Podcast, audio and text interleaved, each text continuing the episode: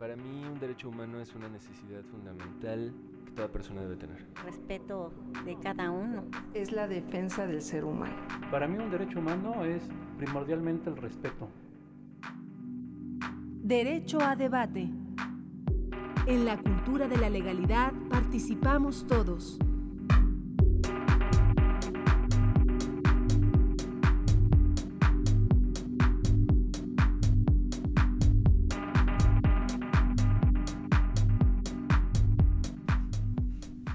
Bien, muy buenos días. eh, bienvenidos a Derecho a Debate. En la, cultura de la legalidad participamos todos. Eh, mi nombre es Diego Guerrero y en esta ocasión es especial que nos acompañen dos, tres estudiantes eh, de la Facultad de la FES Acatlán. Bueno, el día de hoy está Selene Ruiz, quien es abogada egresada de la FES Acatlán y telecomunicóloga de la Facultad de Ciencias Políticas de la Universidad Nacional Autónoma de México. Ahora, un placer que nos acompañes el día de hoy. Muchas gracias por la invitación, Diego, y por la oportunidad de platicar aquí. Muchas gracias, Aura. Y bueno, también nos acompaña en la conducción Uriel Álvarez Ramos, quien es estudiante de Ciencias Políticas y Administración Pública. Se encuentra en noveno semestre en la FESA Catlán con preespecialidad en el área política. Uriel, un placer que nos acompañes el día de hoy. Gracias, el placer es mío. Y también nos acompaña eh, Imanol, quien es este, egresado de la Facultad de Economía, es secretario técnico en la Asamblea Legislativa del Distrito Federal y quien es un militante del Partido de la Revolu- del Revolucionario Institucional. Eh, un placer, Imanol, que nos acompañes el día de hoy. El placer es todo mío, regresar al alma mater, ¿no? siempre es un gusto. Y bueno, como todos ustedes saben, muchas gracias Imanol, como todos ustedes saben, el principal objetivo que tiene este programa es la participación de los estudiantes, quienes nos acompañan como cada lunes como conductores. En las notas de la semana en Derechos Humanos eh, tenemos esta sección y las cuales escucharemos en breve. Estas son. Tus derechos en breve. no sea una reforma castigadora, no sea una reforma punitiva. La Comisión Nacional de los Derechos Humanos, CNDH, informa que ha enviado en las últimas horas un número importante de visitadores adjuntos, peritos y personal de apoyo al estado de Oaxaca, así como a los estados de Tabasco, Chiapas, Guerrero y Michoacán, para brindar todo tipo de apoyo e insiste tanto a los integrantes de la Coordinadora Nacional de Trabajadores de la Educación y organizaciones afines, así como a las autoridades de los gobiernos federal y estatal a que privilegien el diálogo y que el actuar de unos y otros se dé dentro del marco de la legalidad, exhortando a que cualquier diferencia o exigencia se resuelva conforme a esos principios. También, la CNDH informa que ha emitido medidas cautelares para la adecuada atención médica de las personas que con motivo de los hechos sucedidos en Oaxaca fueron lesionadas, así como para que cualquier acto de los elementos de la autoridad sea dentro del marco de la ley, conforme a protocolos y estándares internacionales, privilegiando en todo momento el diálogo. La Comisión Nacional de los Derechos Humanos lamenta la muerte de personas y lesionados, algunos de ellos de gravedad, ocurridas durante los hechos de violencia que se dieron en distintas localidades del estado de Oaxaca, particularmente en los municipios de Nochixtlán y Juchitán de Zaragoza. En este último perdió la vida el reportero Elpidio Ramos Zárate del periódico El Sur del Istmo. En otro tema, la Comisión Nacional de los Derechos Humanos emitió la Recomendación 28 Diagonal 2016, dirigida al gobernador del estado de Baja California Sur, Carlos Mendoza Davis, y al secretario del Trabajo y Previsión Social, Alfonso Navarrete Prida, por el caso de jornaleros agrícolas indígenas rarámuris, tarahumaras, localizados en campos agrícolas del municipio de Comondú del estado de Baja California Sur, quienes al ser rescatados donde estaban en condiciones infrahumanas para ser trasladados fuera de esa entidad federativa, no se atendió ni consideró su condición de vulnerabilidad, aun cuando entre ellos había personas menores de edad. Por lo anterior, la CNDH solicitó al gobernador de Baja California Sur y al secretario del Trabajo y Previsión Social que en el ámbito de sus respectivas competencias colaboren con la Comisión Nacional en las denuncias y quejas que promoverá ante los correspondientes órganos internos de control y la Procuraduría Estatal y se generen protocolos de actuación para los servidores públicos de cada instancia. UNHCR marks World Refugee Day each year on June 20 to shine a light on the courage and resilience El 4 de diciembre del año 2000, la Asamblea General de la Organización de las Naciones Unidas, ONU, declaró el día 20 de junio como Día Mundial de los Refugiados, haciéndolo coincidir con el 50 aniversario de la Convención sobre el Estatuto de los Refugiados de 1951. Me han tendido la mano aquí en este país y me siento feliz. La CNDH recuerda que en materia de refugio y asilo el Estado mexicano cuenta con la Ley sobre Refugiados, Protección Complementaria y Asilo Político, la cual fue publicada el 27 de enero del 2011 y modificada el 30 de noviembre de 2014 para incluir el concepto de asilo político. Dicha normatividad contempla la figura de protección complementaria para aquellas personas que necesitan de protección especial y no cumplen los requisitos para ser reconocidos como refugiados, siendo una legislación de las más modernas y garantistas de América Latina. ¡Traen balas los ojetes! En relación con los hechos ocurridos en la población de Nochixtlán, Oaxaca, el día 19 de junio de 2016, la Comisión Nacional de los Derechos Humanos reiteró que solo el diálogo es la vía para encontrar la solución de los problemas. Este organismo nacional ha registrado hasta la fecha 8 personas fallecidas, 41 policías federales y 14 policías estatales heridos y 53 civiles lesionados como víctimas de la violencia por lo que el ombudsman reiteró la prioridad de que reciban la atención que requieran, en particular la de carácter médico, en el caso de quienes resultaron lesionados, como se precisan las medidas cautelares que emitió para tal efecto. Asimismo se condenó el fallecimiento de los reporteros Elidio Ramos Zárate y Raúl Cano López, quienes el 19 de junio cubrían los hechos de violencia y fueron agredidos, perdiendo la vida el primero en el lugar de los hechos mientras que el segundo murió en un hospital como consecuencia de las heridas recibidas. La CNDH hace expresa su solidaridad y apoyo a sus deudos, así como la exigencia a la autoridad de que se investigue y sancione conforme a derecho a quienes resulten responsables. En representación al culto a los ancestros, lo hacemos en las partes rituales de buscar la Comisión Nacional de los Derechos Humanos celebra la aprobación de la Declaración Americana sobre los Derechos de los Pueblos Indígenas por parte de la Asamblea General de la Organización de Estados Americanos. El texto de la declaración reconoce, entre otros, el derecho de los pueblos indígenas a la libre determinación, a sus territorios ancestrales, a la consulta y consentimiento previo, libre e informado. Asimismo, el derecho a vivir libres de genocidio y otras formas de asimilación, discriminación racial y violencia. El Ombudsman Nacional Luis Raúl González Pérez saludó el establecimiento de una mesa de diálogo entre el gobierno federal y la Coordinadora Nacional de Trabajadores de la Educación, CENTE, y llamó a las partes a coadyuvar con la sociedad en su conjunto en la construcción y fortalecimiento de la cultura de paz que el país requiere para superar la difícil coyuntura por la que atraviesa.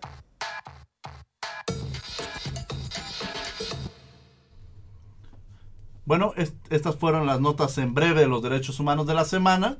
Y precisamente la última nota que escuchábamos era en relación a los últimos acontecimientos que se suscitaron en Nochistlán, Oaxaca, la semana pasada.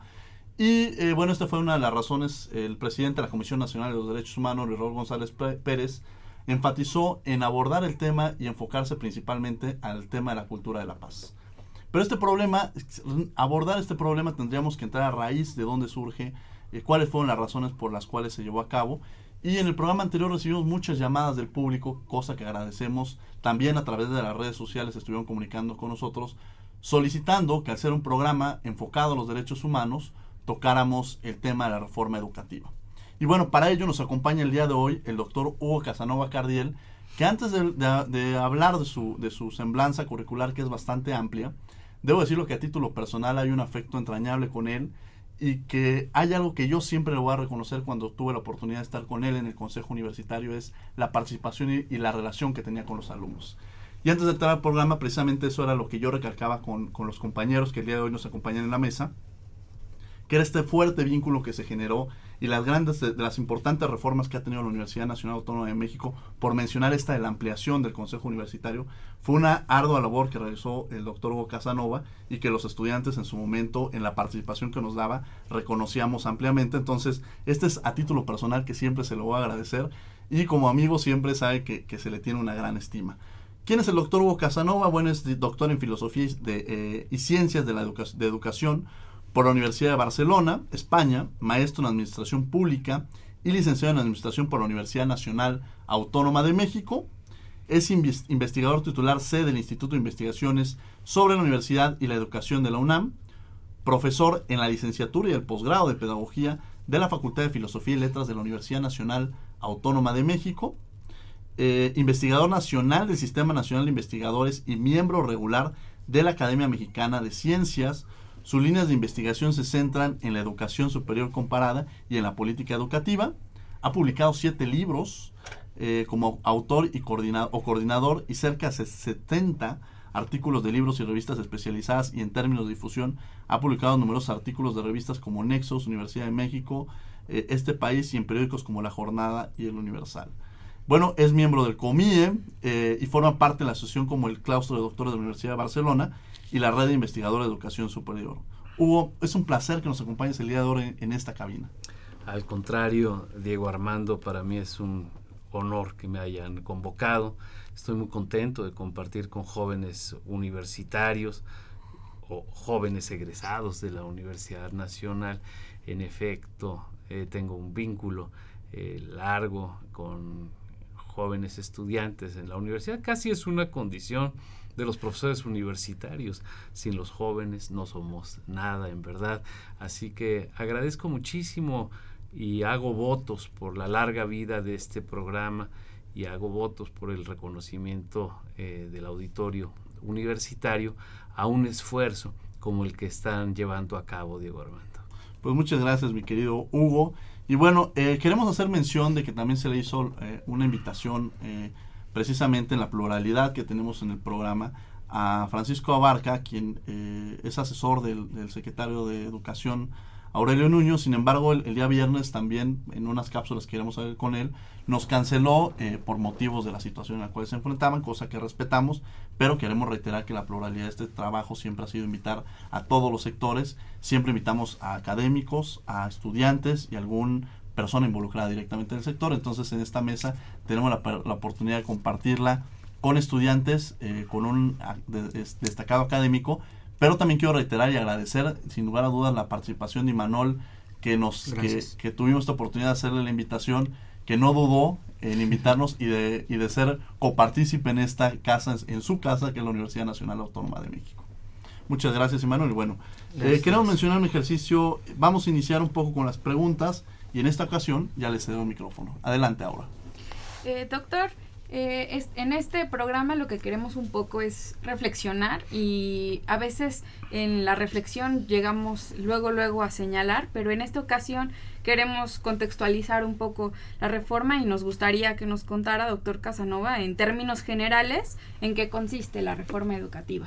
Sí, muchas gracias, Aura. Eh, pues sí, en efecto, hemos de partir de una plataforma básica para entender qué es lo que está pasando el problema que hoy aqueja la educación tiene dos grandes dimensiones. Una dimensión coyuntural, que es la que estamos viendo, hemos visto, eh, escuchado hace, hace un momento una referencia a los acontecimientos en Oaxaca. Pero sobre todo, el problema educativo tiene una dimensión estructural. hay una serie de problemas fundamentales que ustedes y yo como universitarios y nuestro público, por supuesto, pues tiene muy presentes. ¿Qué es lo que está pasando en la educación en este país? Y yo les diría a ustedes, una, haría una primera mirada en términos de premisas para entender la educación. Les diría, les daría un par de datos. Uno de cada tres mexicanos estamos directamente relacionados con la educación. O sea, hay, hoy, una cantidad de alrededor de 35 millones de estudiantes en todo el, sistema educativo y ya vemos profesores, ya vemos investigadores, ya vemos personal de apoyo, lo cual nos lleva a una cantidad que podría aproximarse a los 40 millones de, mexicanos que estamos relacionados de manera directa. El resto de los mexicanos, hasta llegar a los 120, estamos relacionados de manera indirecta. Eh, por tanto, es un asunto de primer orden, eh, de, primera importancia para todos nosotros. La educación, además, si me permiten, crea futuro.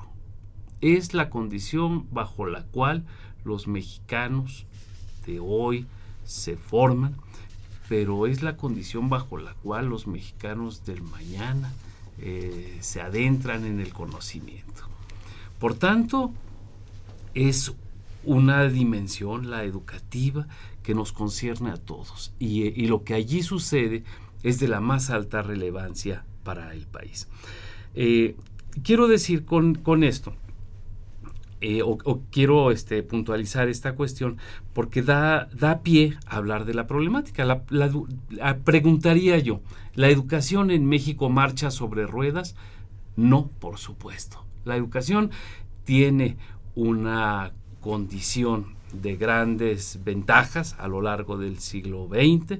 El siglo XX es el siglo de la epopeya educativa, es el siglo de la expansión de la educación en todo el país, pero es el siglo también, y, y las primeras décadas del siglo XXI son los años de los grandes déficits en materia educativa.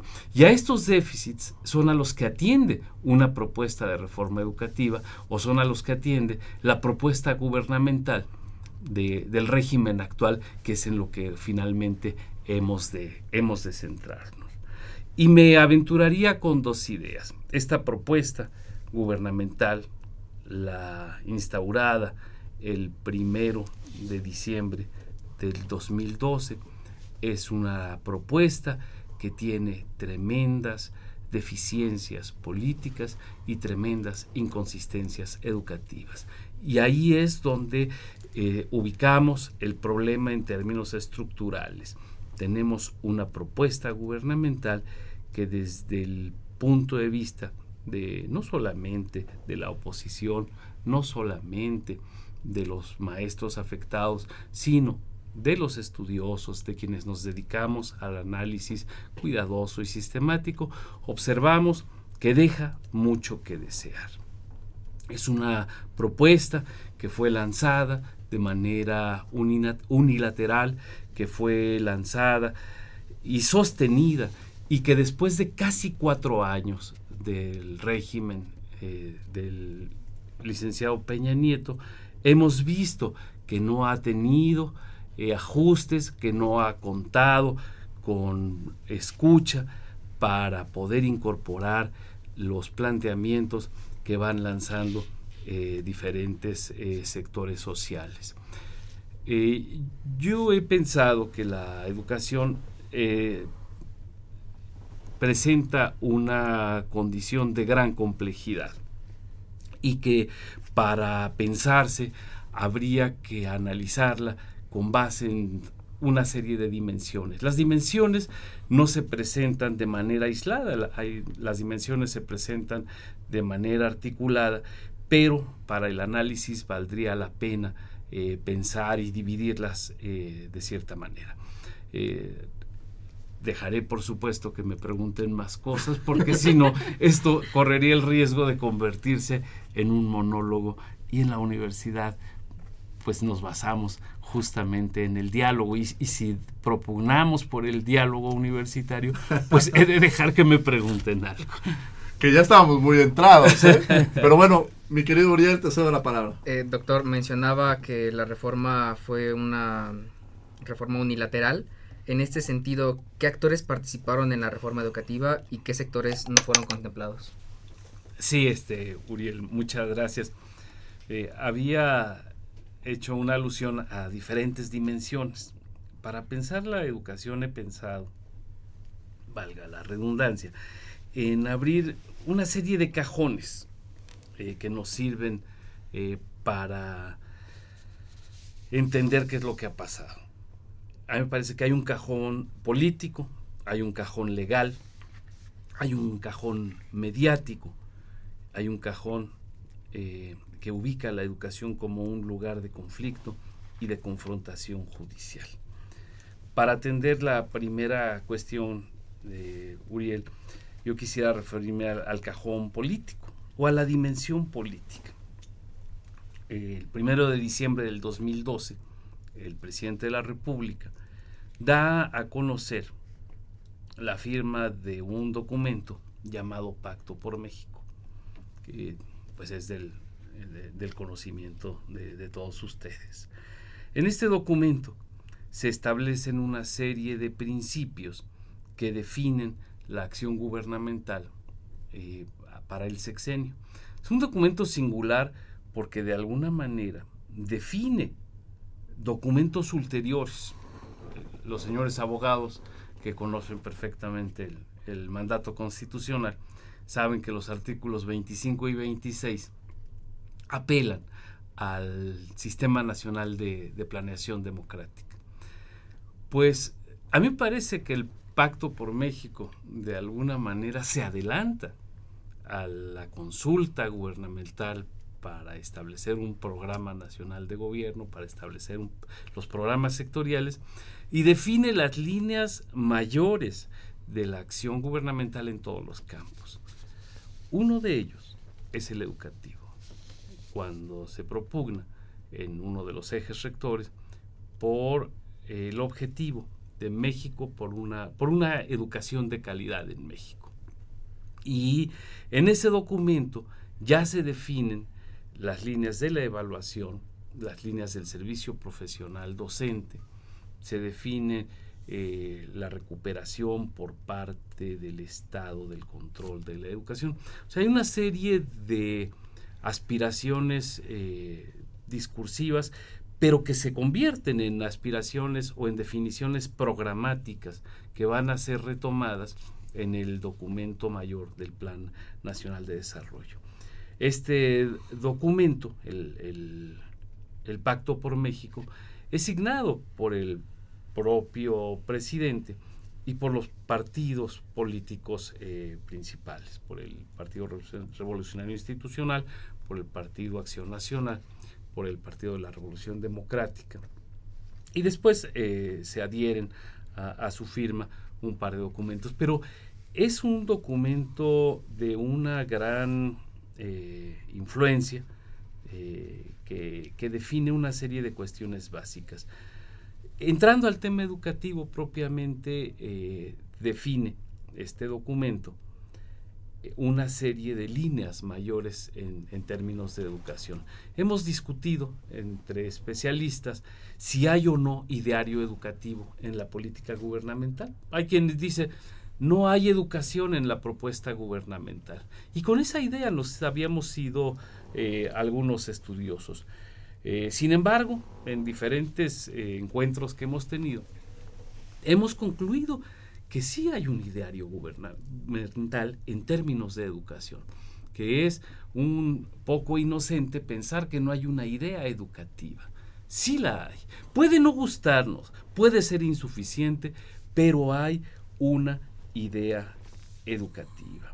Es, es un ideario que subordina la educación al mundo de la economía, que subordina la educación al mundo del trabajo y que llega a sustituir o que llega a privilegiar la formación de personas eh, para el trabajo antes que su formación como sujetos sociales.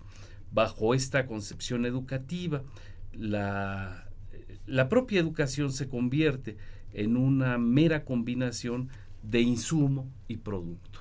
Cuánto se invierte, cuánto se obtiene. Y es una cuestión en la que eh, cuando, se revisa eh, la aspiración de productividad eh, que está inmersa en el, en el Plan Nacional de Desarrollo, se encuentra cómo la educación se encuentra subsumida a este propósito mayor de la economía. De esta concepción se derivan enunciados como calidad, como evaluación, que se convierten en una suerte de conceptos mágicos o incluso de mantras cuya simple mención parece suficiente para generar los beneficios a los que se aspira. En fin, e, este, estos documentos matrices eh, generados en diciembre del 2012 son los que de alguna manera se van continuando. Y nuevamente, desde mi punto de vista, mantienen este sentido unilateral, son manejados muy al margen de los actores educativos, absolutamente ajenos al mundo del magisterio, al mundo de los estudiantes y se sostienen con una eh, autocrítica pues exigua, por decirlo de alguna manera, y, no escuchan eh, de una manera clara los puntos de vista que diferentes actores sociales han venido lanzando a lo largo de estos casi cuatro años. Estamos llegando casi a las dos terceras partes del gobierno actual y el problema educativo no solamente no se ha reducido, sino se ha profundizado. Sin lugar a dudas, estamos hablando precisamente sobre la problemática la cual nos, el doctor Hugo Casanova nos ha hablado ampliamente sobre el tema de la reforma educativa. Haremos una pequeña pausa, eh, pero vamos a presentarles una nueva sección que se llama De la mano con tus derechos humanos, eh, que está a cargo del doctor Armando Hernández Cruz, que nos hablará sobre el artículo tercero, que es el derecho a la educación. Escuchemos esta sección de la mano con tus derechos humanos. Muy buenos días, mi nombre es Armando Hernández Cruz. Me da mucho gusto estar aquí con ustedes para el inicio de estas cápsulas de la mano con tus derechos humanos dentro del programa Derecho a Debate que ustedes escuchan todos los lunes de 10 a 11 de la mañana en Radio UNAM. Agradezco la oportunidad que me han dado para compartir con ustedes estas cápsulas en las que vendremos analizando semana a semana el contenido de los derechos humanos que tiene nuestra Constitución. El día de hoy vamos a tratar el derecho a la educación porque es el tema relacionado con el programa de hoy. El derecho a la educación se encuentra contenido en el artículo tercero de la Constitución y en diversos tratados. Es un derecho de toda la sociedad que nos permite adquirir conocimientos y alcanzar así una vida social plena. Quiero platicarles cuáles son las características que el artículo tercero constitucional le atribuye a la educación que se debe dar en México. Primero, la educación pública, es decir, la educación que imparte el Estado, debe ser laica, es decir, ajena a contenidos religiosos, gratuita, por la cual no se debe cobrar, democrática, entendiendo la democracia no como un régimen político, sino como una forma de vida fundada en el constante mejoramiento económico, social y cultural del pueblo. Debe ser también nacionalista, en cuanto a que sin hostilidades ni exclusivismos, debe atender primeramente al conocimiento de los temas de interés nacional. Debe ser respetuosa de la diversidad cultural y de la dignidad de las personas y de los seres humanos. También debe ser científica, es decir, estar dirigida a lograr el proceso científico y tecnológico. Y por último, debe ser una educación de calidad por lo cual también la educación debe ser en su proceso evaluable y medible para garantizar su calidad. Es también importante señalar que la educación pública es obligatoria para el Estado hasta el nivel de educación media superior, es decir, hasta la preparatoria o bachillerato. Uno de los temas que contiene la Constitución en su artículo tercero es también el de la autonomía universitaria. Nos dice que esta es la facultad y la responsabilidad que tienen las universidades e institución a las que las leyes les otorga autonomía de gobernarse a sí mismas, lo cual implica también la libertad de cátedra con el objetivo de difundir la cultura y la discusión libre de las ideas. Pero esto no implica que sean estados de excepción. En la universidad se aplican las mismas leyes y las mismas reglas que se aplican en todo el territorio nacional. Es un gusto para mí darles a conocer mis redes sociales y pedirles que nos puedan seguir y comentar a través de Twitter en arroba drarmandohdz, así como en Facebook como Armando Hernández. Agradezco la oportunidad que me han dado para compartir con ustedes este espacio y nos escuchamos como siempre la próxima semana.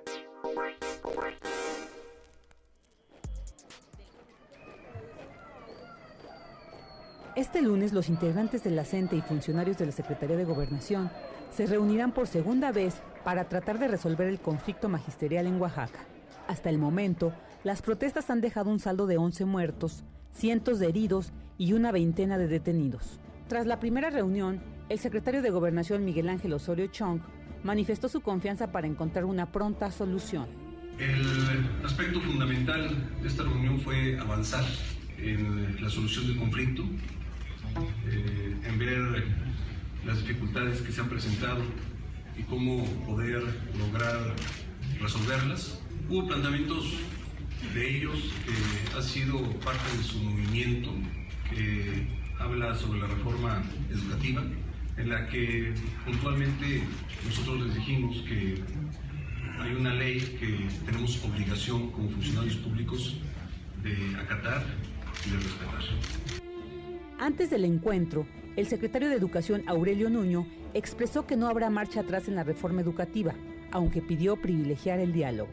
Desde la Secretaría de Educación Pública, desde las atribuciones que tenemos, estaremos muy pendientes dando seguimiento a los próximos acontecimientos y por supuesto, reitero desde nuestras atribuciones, coadyuvando en todo lo que sea necesario para que este primer paso pueda continuar eh, y podamos eh, eh, y se pueda encontrar una salida a este conflicto.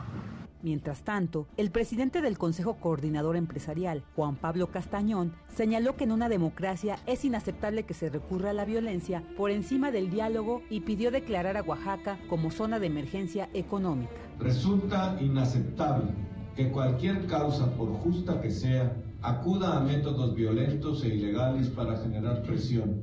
Nunca en una democracia se puede recurrir a la violencia por encima del diálogo. La afectación a las economías locales ha sido inmensa. Los bloqueos carreteros han propiciado problemas de desabasto alimentario y energético, así como la falta de cumplimiento en programas de apoyo social a las comunidades más necesitadas. Es lo que manifestó el secretario de Desarrollo Social, José Antonio Meade Curibreña.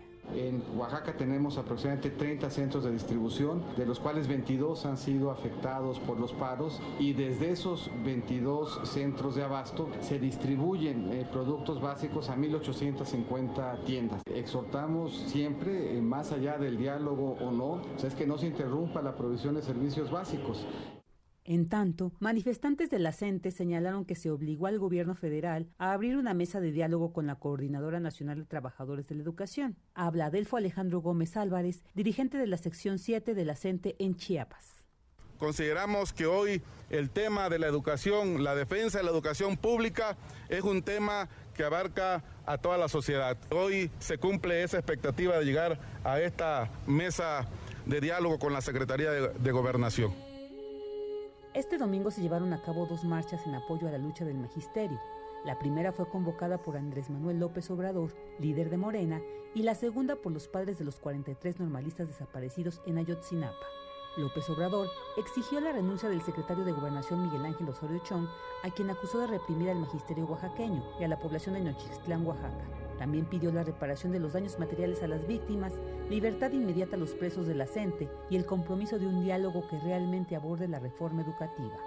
En tanto, los padres de los 43 normalistas respaldaron las demandas magisteriales y exigieron justicia a 21 meses de la desaparición de sus hijos. Ambas movilizaciones se realizaron sin contratiempos y de acuerdo con informes oficiales, el saldo fue blanco. Para Radio UNAM, Virginia Sánchez.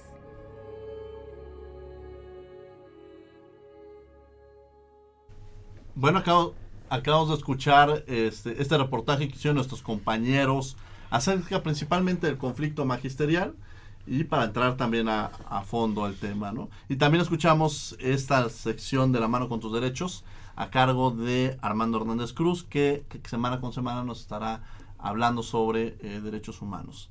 Les recordamos que en esta ocasión no podemos recibir comentarios a través de teléfono, sin embargo, estamos con ustedes a través de las redes sociales en, en Facebook en Derecho a Debate y en Twitter arroba Derecho a Debate para que nos hagan llegar sus comentarios y preguntas y podérselas hacer a los compañeros que están el día de hoy en cabina. Eh, bueno, y siguiendo un poco con esta dinámica de las preguntas, yo eh, le pediría a Imanol que siguiéramos con esta interesante mesa que tenemos eh, el día de hoy junto con Aura, Uriel y con el doctor Hugo Casanova hablando sobre el tema de la reforma educativa. Muy, muy interesante, ¿no? Ya lo decía, ya lo mencionaba el doctor, un, una, un factor transversal, sobre todo, este, pues mencionaba el, la estadística, ¿no? cuántas personas eh, tenemos que ver de manera directa con el con el tema educativo y cuántas de manera indirecta no cómo pesa este tema en materia de desarrollo y la otra no podemos hablar de, educación si no hablamos también de, igualdad de equidad entonces es, un, problema si lo podemos ver así en este momento, dadas las coyunturas, es una situación que se tiene que, que afecta y que la solución debe ser de manera transversal.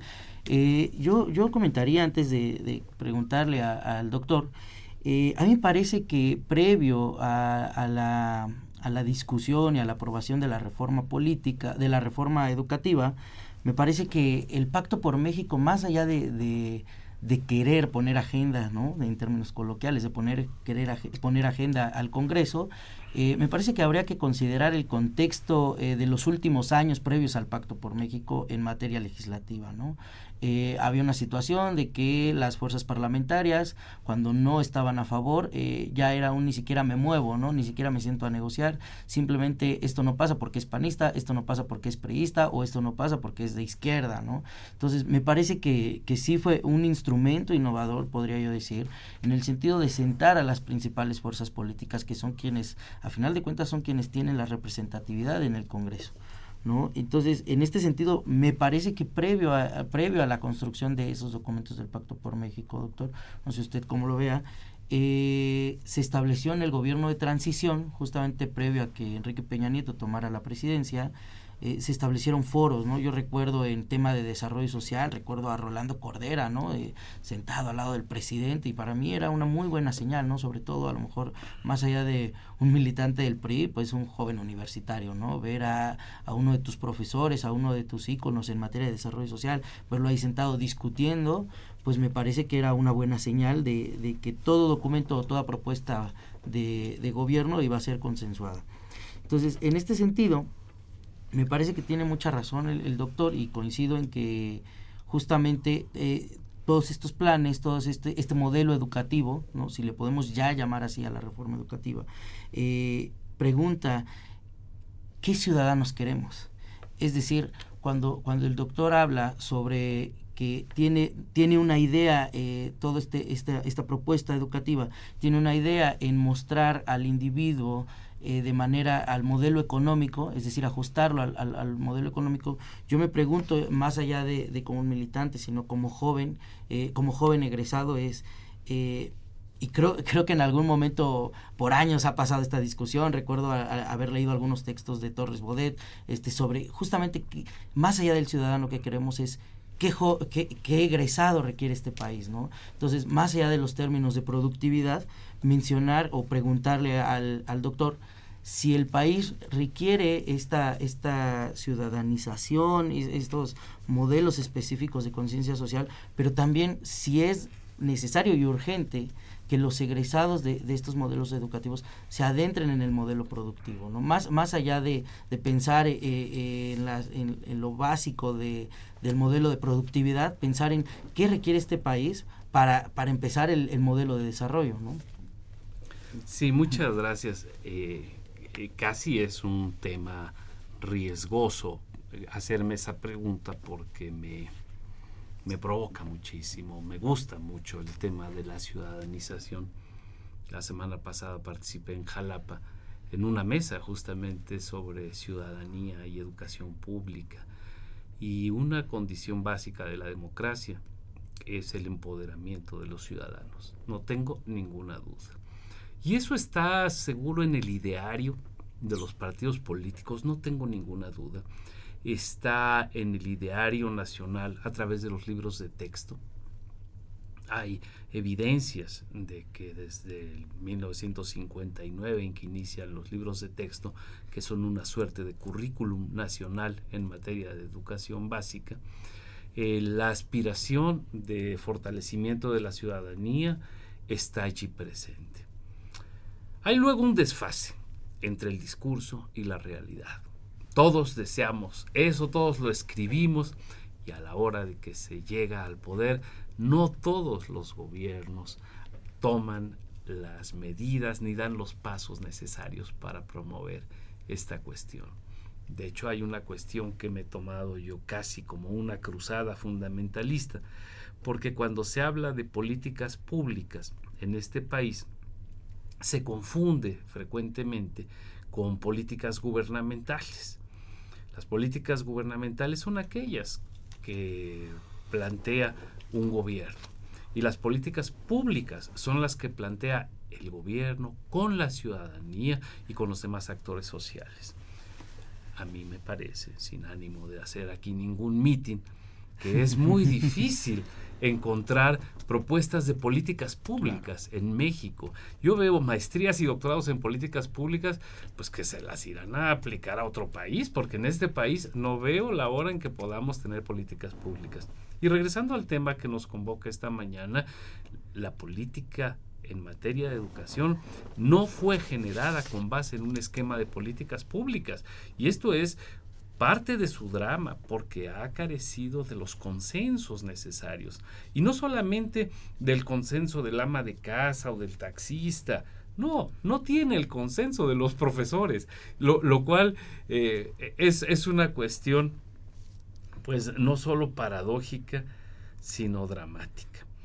Eh, me regreso también a algo, algo que, que comentaba Imanor, que es al pacto como un instrumento de gobierno. Por supuesto que sí, no tiene mucho sentido. Ha usado la palabra transición. Yo le bajaría dos rayitas y diría la alternancia política de México, porque sigo pensando que difícilmente hemos tenido una transición, tuvimos alternancia. Y lo cierto es que el partido oficial, en su vuelta al, al, primer, a, la primera línea de la política nacional, pues trataba de recuperar los hilos. O sea, como proyecto de conciliación política, el pacto es irreprochable. Como concreción, a mí me parece que deja mucho que desear. No he estudiado todos sus entresijos, pero en términos de educación, el pacto generó eh, muchas dudas, tiene muchas grietas, y cuatro años después lo pondría de esta manera. Pudo, haber tenido una espléndida intención, pero casi cuatro años después se nos escurre entre las manos. Hoy tenemos un problema en términos de confección y de implantación de las políticas educativas que deja mucho que desear que, y ya ni siquiera me situaría si hay perversidad o no en su planteamiento.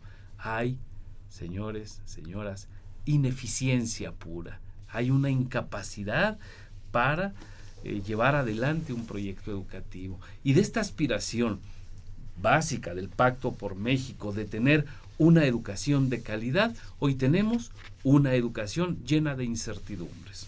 Incertidumbres para los maestros, incertidumbres para los estudiantes, incertidumbres para la sociedad civil. ¿Dónde ponemos la política gubernamental, dónde ponemos las marchas, dónde ponemos a la, eh, Coordinadora Nacional de Trabajadores de la Educación.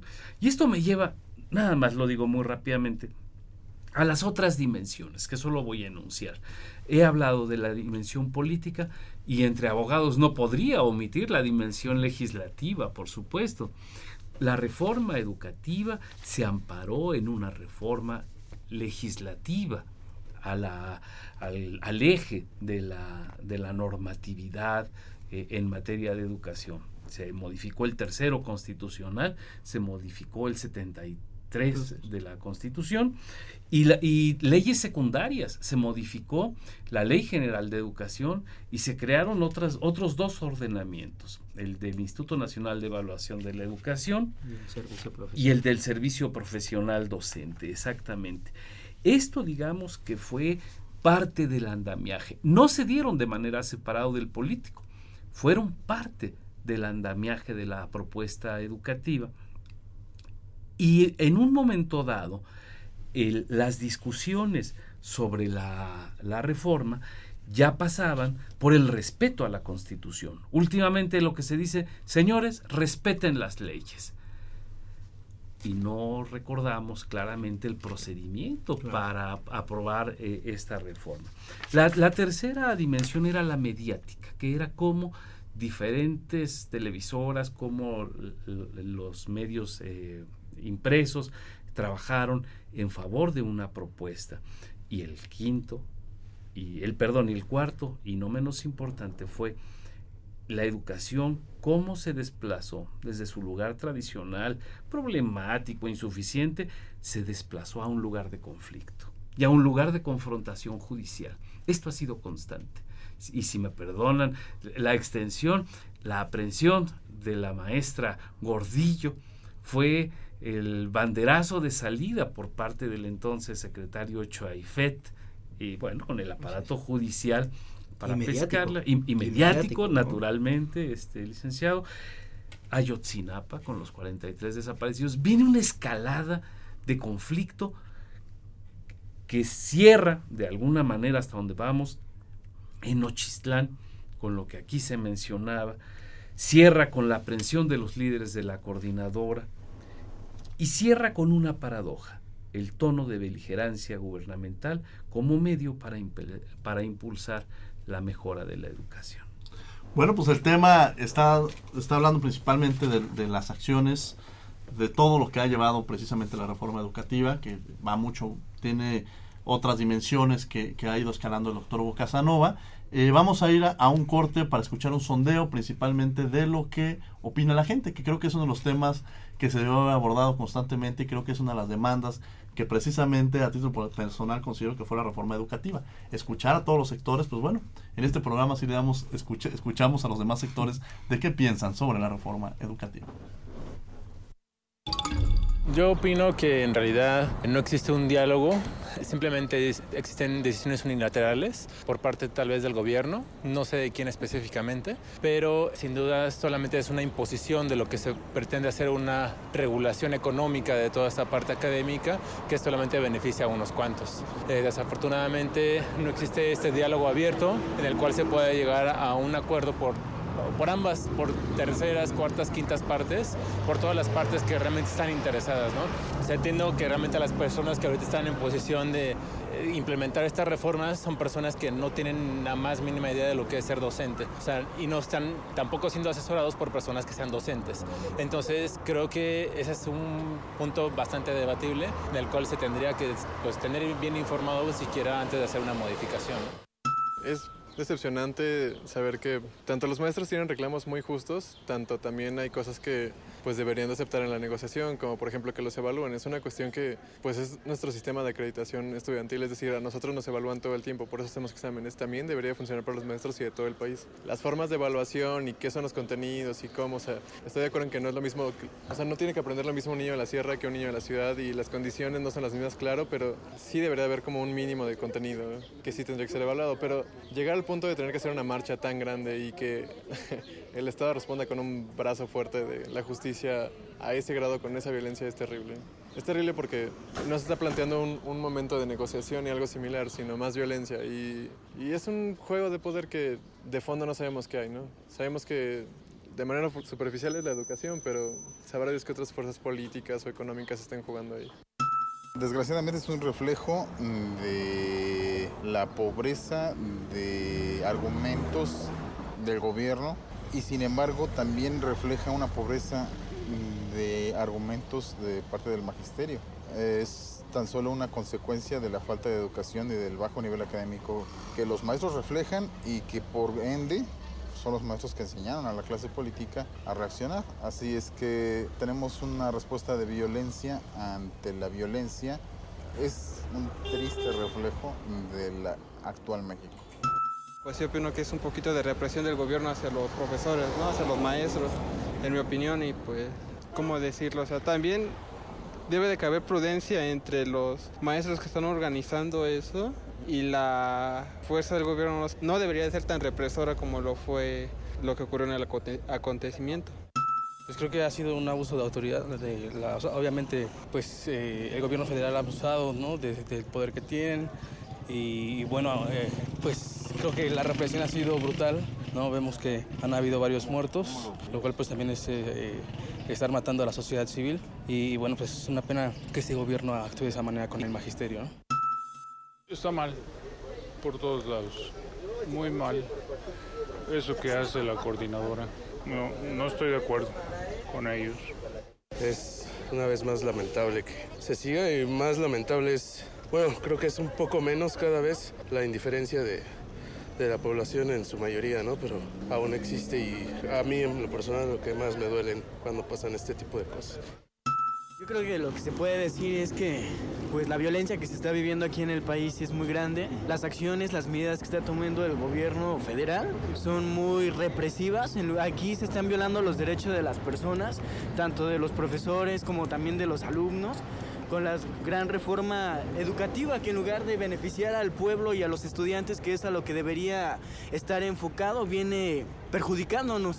Aquí lo que podemos darnos cuenta es que también han venido subiendo lo que es la tasa de interés con respecto a los CETES, la inversión extranjera y por eso es que tienen que de alguna u otra forma recortar lo que es el presupuesto público tanto para la educación y la salud y pues una gran iniciativa que está teniendo el pueblo de Oaxaca es estarse levantando porque pues no todo el tiempo vamos a estar callados ni con el temor de qué va a pasar y pues ahora con lo que va a suceder, de que si se lleva a cabo esa de Aurelio Nuño de decir que, que van a dialogar con el pueblo siempre y cuando lo acepten, pues es una tontería. ¿Cómo van a dialogar después de que ya se aceptó? Pues de qué van a dialogar entonces.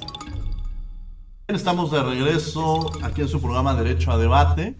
Eh, estamos hablando sobre la reforma educativa. En cabina estamos, está su servidor Diego Guerrero, acompañado de Aura, Uriel y Manol y de nuestro experto, el doctor Hugo Casanova. Nos quedan pocos minutos. Yo les pediría a nuestros tres conductores que hicieran una breve conclusión o reflexión en torno al tema que estamos abordando, la pregunta y al final que el doctor Hugo Casanova en esta cápsula de, preguntas que ustedes tengan pudiera contestar este en forma general a cada una de ellas. Empiezo con este mi estimada Aura. Pues a mí me parece que sería importante que reflexionemos eh, sobre el debate, si se hizo de la manera adecuada la reforma, la interlocución es todavía eh, recuperable, que en esta negociación que dice Aurelio Nuño no va a ser sobre la ley, pero podría o tendría que hacerse abriendo a los otros sectores, eh, teniendo flexibilidad para, para darle una salida a este conflicto y sobre todo recuperar el ámbito pedagógico de la reforma educativa para, para plantear un proyecto educativo que me parece no, no se ve claramente en la reforma educativa.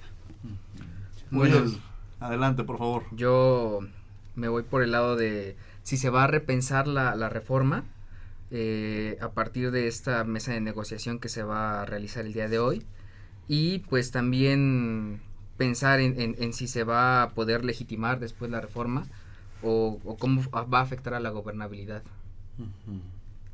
Mi estimado Imanol, por favor. Pues yo cerraría de manera muy, muy breve diciendo que, bueno, eh, la, la, propuesta de la reforma es justamente esta reconstrucción, no es que se le eche, eh, en mi percepción, eh, no es que se culpe al maestro como el culpable de, de la baja calidad educativa, sino simplemente yo creo que el gran beneficio es, uno, saber medirnos, ¿no? ¿Cómo estamos? ¿Cuántos maestros somos? ¿Cuántos alumnos somos? Es decir, el contexto general del sistema educativo, medirnos, evaluarnos con, conforme a un ideal tal vez, y dos, a partir de ahí empezar a desarrollar, ahora sí pensaría yo, la política pública a la que refiere el doctor. Eh, en cuanto al conflicto actual, me parece que el, que el tema de, de, la coordinadora son profesores, este, trabajadores a final de cuentas, en conflicto con nuevas, nuevas leyes, nuevas normas de, conforme a su materia de trabajo, pero que también hay que verlo con sus justas dimensiones, ¿no? Eh, la coordinadora representa el 9% del magisterio, si no mal recuerdo, me corregirán ustedes si conocen mejor el detalle, pero el 9% de todos los trabajadores, ¿no? Podremos eh, apelar al corporativismo del CENTE, podremos decir muchas cosas, pero bueno, también dentro del CENTE hay, hay fuerzas internas, ¿no? Dentro de estos trabajadores, y me parece que ese 91% restante del magisterio eh, está sabiendo transitar, es decir, no es abandono, abandono las clases y solo me dedico a politizar el tema, ¿no? Entonces, yo concluiría con eso y se diría. Gracias, Emanuel. El doctor Hugo Casanova.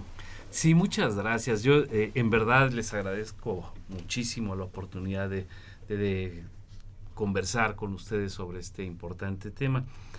El problema educativo desde mi punto de vista no podría limitarse al manejo de la coordinadora, de la CENTE. El problema educativo rebasa por mucho los ámbitos de la, de la CENTE y hoy por hoy eh, compete a muchísima a muchísima gente de la, de la sociedad, a nosotros para empezar y a, a, los universitarios en general. A mí me parece que la salida, eh, buscando dar una, un planteamiento integral a lo que ustedes han señalado, La salida ha de considerar dos grandes dimensiones. Hay que hacer un rediseño político de la propuesta gubernamental y hay que hacer un rediseño educativo de la propuesta gubernamental. En el rediseño político, desde mi punto de vista, hay que atender, no se puede dejar de atender a los grupos que han mantenido la oposición. Y hay que construir una salida convincente al problema educativo. O sea, sí hay que sentarse con la gente y hay que negociar con la gente, y hay, pero no, solamente con ellos. Claro. Los, eh, ya ha dicho eh, Imanol, eh, los profesores se extienden más allá de la coordinadora y hay que buscar como interlocutores a otros grupos de profesores que hoy por hoy están eh, llenos de incertidumbre y muchos profesores que se sienten agraviados y preocupados. Eh, en lo coyuntural, por supuesto, hay que resolver el ataque a la sociedad civil en Ochistlán e impulsar un diálogo incluyente y respetuoso con los maestros. Hay que pensar en una salida eh, con, con respecto al licenciado Aurelio Nuño, es un secretario que ha tenido problemas. Ese, la salida de Nuño, por supuesto, no es la solución mágica que va. Ojalá que todo se resolviera con la salida de una persona.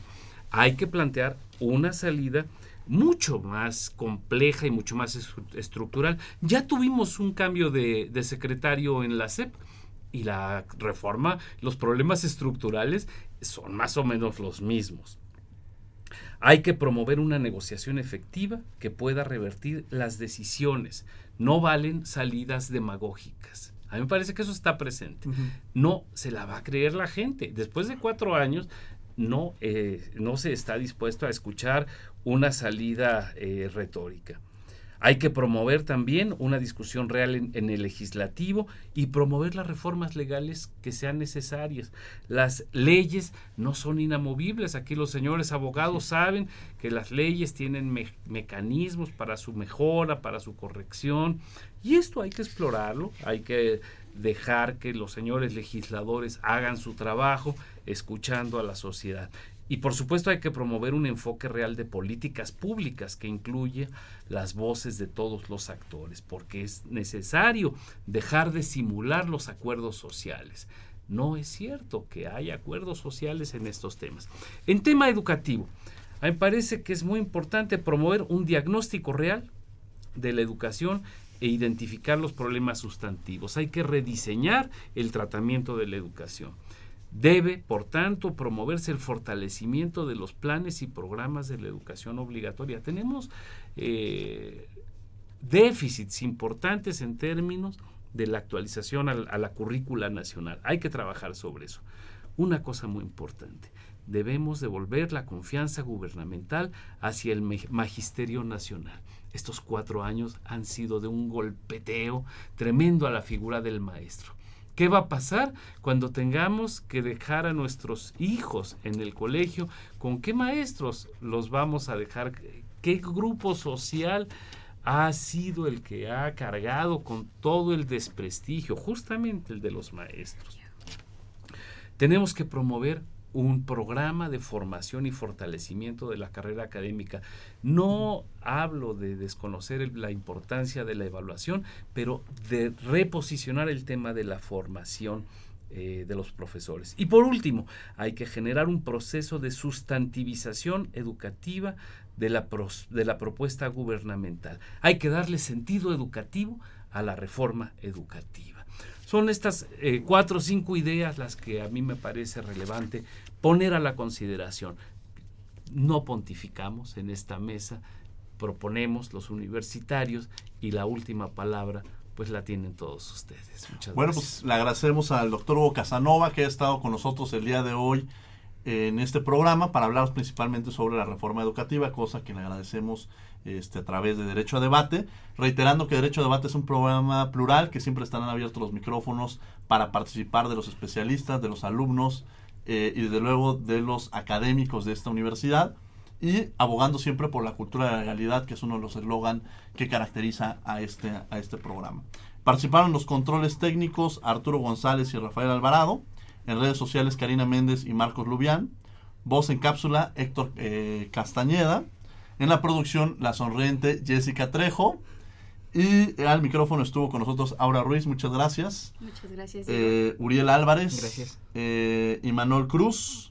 Gracias. Su servidor Diego Guerrero y desde luego el doctor Hugo Casanova. Muchas gracias, doctor, de nuevo. Gracias a ustedes. No, no olviden que nos escuchamos de ley el próximo lunes a las 10 de la mañana en- y eh, nos escuchamos la próxima semana. Que estén muy bien. Hasta luego. Radio UNAM y la CNDH presentaron Derecho a Debate. En la cultura de la legalidad participamos todos.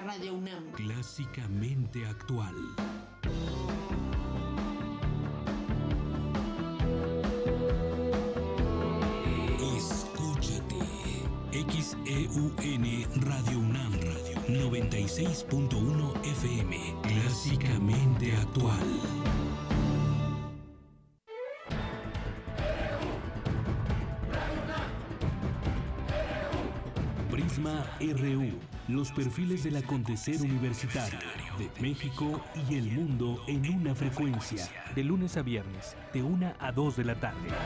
Clásicamente actual. ¿Te gustaría proponer alternativas de desarrollo para tu región? ¿Tienes alguna investigación sobre finanzas estatales que presente soluciones para los problemas de tu estado? Si eres estudiante de licenciatura o posgrado o realizas investigación académica, participa en el tercer Premio Nacional de Investigación Impulso al Desarrollo de las Finanzas Estatales. Consulta las bases en Premio UNAM Interacciones pwc.unam.mx. Con tus ideas trazamos el camino al desarrollo.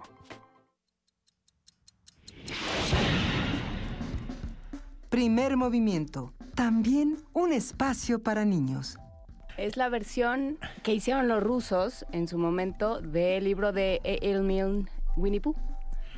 Por ahí anda, en YouTube está la letra y está la caricatura, que no tiene absolutamente nada que ver con esa cosa melcochosa y bien portada que nos dio Disney. Pues venga, niños del primer movimiento, ahí les va con mucho gusto.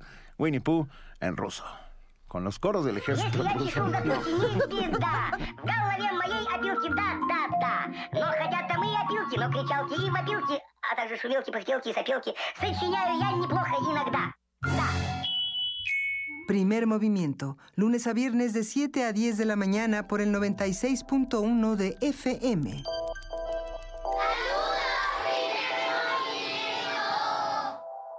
Radio UNAM. RTC y la Secretaría de Cultura traen para ti la Agenda Cultural. La réplica de la Capilla Sixtina de Roma está en México. Un total de 2.700.000 fotografías digitales de 3 por 3 centímetros reproducen los pasajes del antiguo y nuevo